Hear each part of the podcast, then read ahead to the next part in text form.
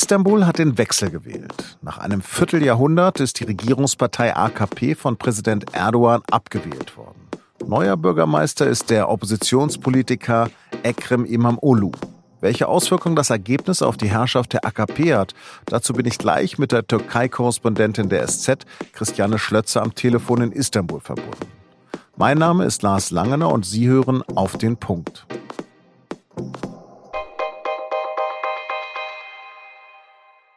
In Istanbul, der alten Hauptstadt des Osmanischen Reiches, begann einst der Aufstieg von Recep Tayyip Erdogan. Vor 25 Jahren wurde der heutige Staatspräsident hier zum Bürgermeister gewählt. Wer Istanbul gewinnt, gewinnt die Türkei, hat Erdogan mal gesagt. Diesen Satz dürfte er so bald nicht mehr wiederholen. Denn jetzt wurde zum zweiten Mal nach einer höchst umstrittenen Wahlwiederholung der 49-jährige Ekrem Imamoglu zum neuen Bürgermeister gewählt. Bei seiner Wahlparty in Istanbul vor Tausenden seiner Anhänger änderte der Politiker der sozialdemokratischen Oppositionspartei GHP seinen Wahlslogan Alles wird gut spontan in Alles wird noch viel besser.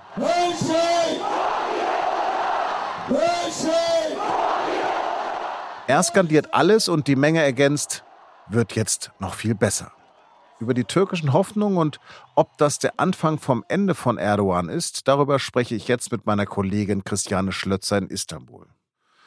Christiane, in der Nacht von Sonntag auf Montag wurde auf den Straßen Istanbuls heftig gefeiert. Hast du wenigstens ein bisschen schlafen können?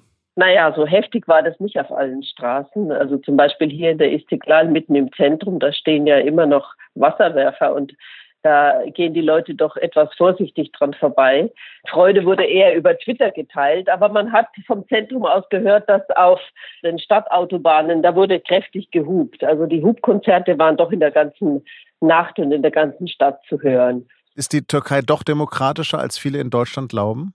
Das war ganz sicher eine demokratische Entscheidung. Und es zeigt doch, dass viele Leute dagegen rebelliert haben, dass ihrer Ansicht nach etwas Ungerechtes geschehen ist, als dem Kandidaten der Opposition Ekrem Imamoglu die Amtswürde wieder weggenommen wurde. Er war ja schon 18 Tage lang Bürgermeister, bevor der Hohe Wahlrat entschied, dass er es nicht mehr sein darf, nachdem es eine Intervention der Regierungspartei gegeben hat. Und das empfanden doch sehr viele Leute als ungerecht, haben sie auch gesagt und entsprechend gewählt. Ist denn Imamoglu jetzt der neue Hoffnungsträger für die gesamte Türkei? Das ist etwas voreilig, denke ich. Er selbst hat auch gesagt, er wird sich auf das Amt des Bürgermeisters, des Oberbürgermeisters in Istanbul konzentrieren. Damit hat er sicher schon mal sehr viel zu tun. Die Mehrheit im Stadtrat liegt nämlich weiterhin bei der AKP und auch viele Bezirksbürgermeister, genauer gesagt 25 von 39, gehören der Regierungspartei an. Also es wird für ihn gar nicht so einfach sein, wirklich etwas zu zeigen, dass er was verändert. Aber man wird es, denke ich, schon merken, dass es einen anderen Bürgermeister gibt.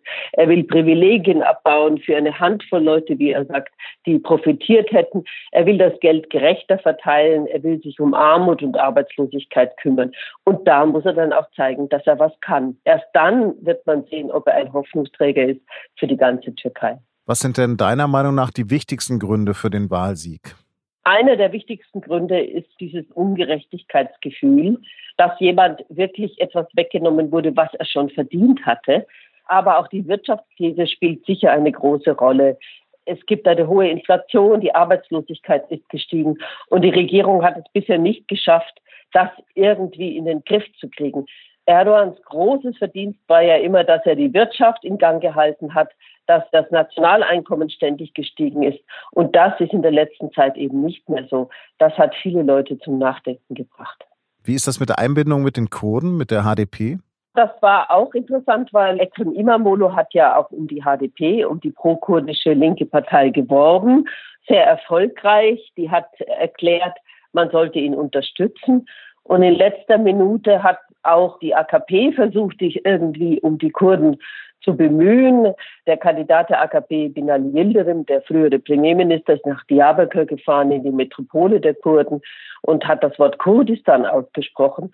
Aber das kam alles so spät und war auch ein bisschen so oberflächlich, dass es nicht wirklich gewirkt hat. Wie ist für dich der Stimmunterschied zum 31. März zu erklären? Ja, der Stimmunterschied ist ziemlich gewaltig. Damals waren es 14.000 Stimmen ungefähr, die Imamolo mehr hatte als Yildirim und jetzt sind es gut 800.000. Das ist sicher damit zu erklären, dass viele Leute sagten, die zweite Wahl ist gar nicht nötig. Sie wäre nicht nötig gewesen, weil die erste Wahl schon richtig war. Der Einspruch der AKP war ziemlich windig. Sie haben sich darauf gestützt, dass angeblich die Vorsitzende einiger Wahlräte keine Beamte waren, wie, wie vorgeschrieben. Und dann hat sie noch behauptet, es seien Stimmen gestohlen worden. Aber der Stimmenklau, das steht nicht mal im Bericht der Wahlaufsicht, und auch der Vorsitzende dieses Gremiums, dieses staatlichen Gremiums, Wahlaufsichtsgremiums, der hat seine Unterschrift unter die Annullierung der Wahl verweigert, weil er fand, das ist alles nicht genug, um die Wahl in einer ganzen Stadt mit immerhin 10,5 Millionen Wahlberechtigten zu annullieren. Mhm. Jetzt hat Erdogan aber gratuliert und bietet sogar die Zusammenarbeit an. Hattest du das erwartet? Das war ein bisschen überraschend, dass Erdogan so schnell gratuliert und dass er auch das Konfrontative plötzlich sein lässt. Es könnte sein, dass in der Regierungspartei sich jetzt doch die Erkenntnis breit macht, dass diese Polarisierung und die Konfrontationspolitik, dass sie der Regierung eher geschadet hat. Denn Imamolo ist ja so eine Art Gegenbild dieser Konfrontationspolitik. Er sagt ständig, ich will alle umarmen, ich will für alle da sein, gleich wen sie auch immer gewählt haben. Und das hat äh, auch ihm sehr viel Stimmen gebracht, denke ich, weil viele Türken haben Sehnsucht nach mehr Harmonie, nach einer Aussöhnung in der Gesellschaft, nach einem Ende dieser harten Sprache und der Polarisierung und dem ständigen Beschuldigen des anderen, der anders denken. Ich glaube, die Sehnsucht nach Harmonie ist einfach größer und Imamono ist einer, der weniger trennt, sondern verbindet. Und womöglich hat das Erdogan auch dazu gebracht, ihm jetzt zu gratulieren und ein Signal zu setzen, dass vielleicht auch in der Regierungspartei sich etwas ändert. Es gibt Gerüchte über eine Spaltung der AKP. Was weißt du darüber? Es gibt schon lange Hinweise darauf, dass es in der AKP einige Dissidenten gibt, die damit dem Gedanken spielen, eine eigene Partei zu gründen. Niemand weiß, wie stark sie wären, wenn sie das täten.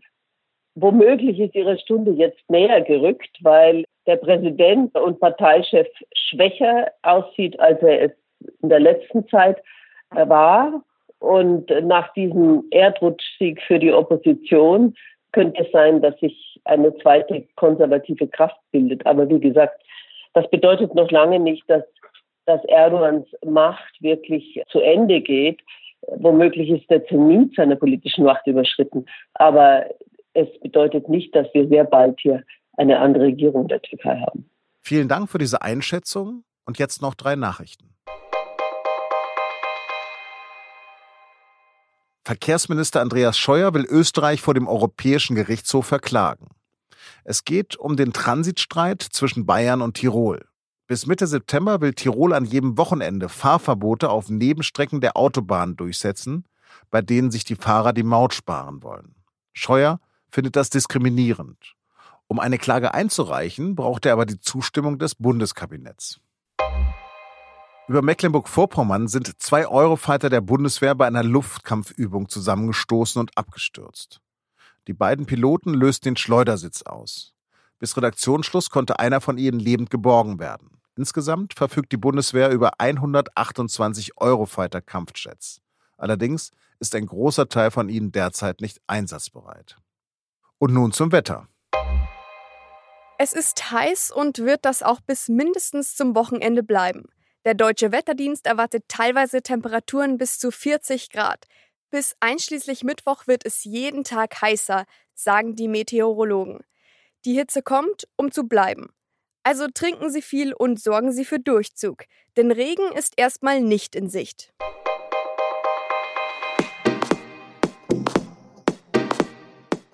Die deutsche Nationalmannschaft steht bei der Fußball-WM der Frauen im Viertelfinale. Nach hart erkämpften Siegen in der Gruppenphase war das Achtelfinale gegen Nigeria relativ deutlich. 3 zu 0. Ist die Mannschaft jetzt also im Turnier angekommen und was ist da eigentlich noch möglich? Darum geht es in der neuen Podcast-Folge von Und nun zum Sport. Alle Infos unter sz.de Sport-Podcast. Redaktionsschluss für Auf den Punkt war wie immer 16 Uhr. Danke fürs Zuhören und bleiben Sie uns gewogen.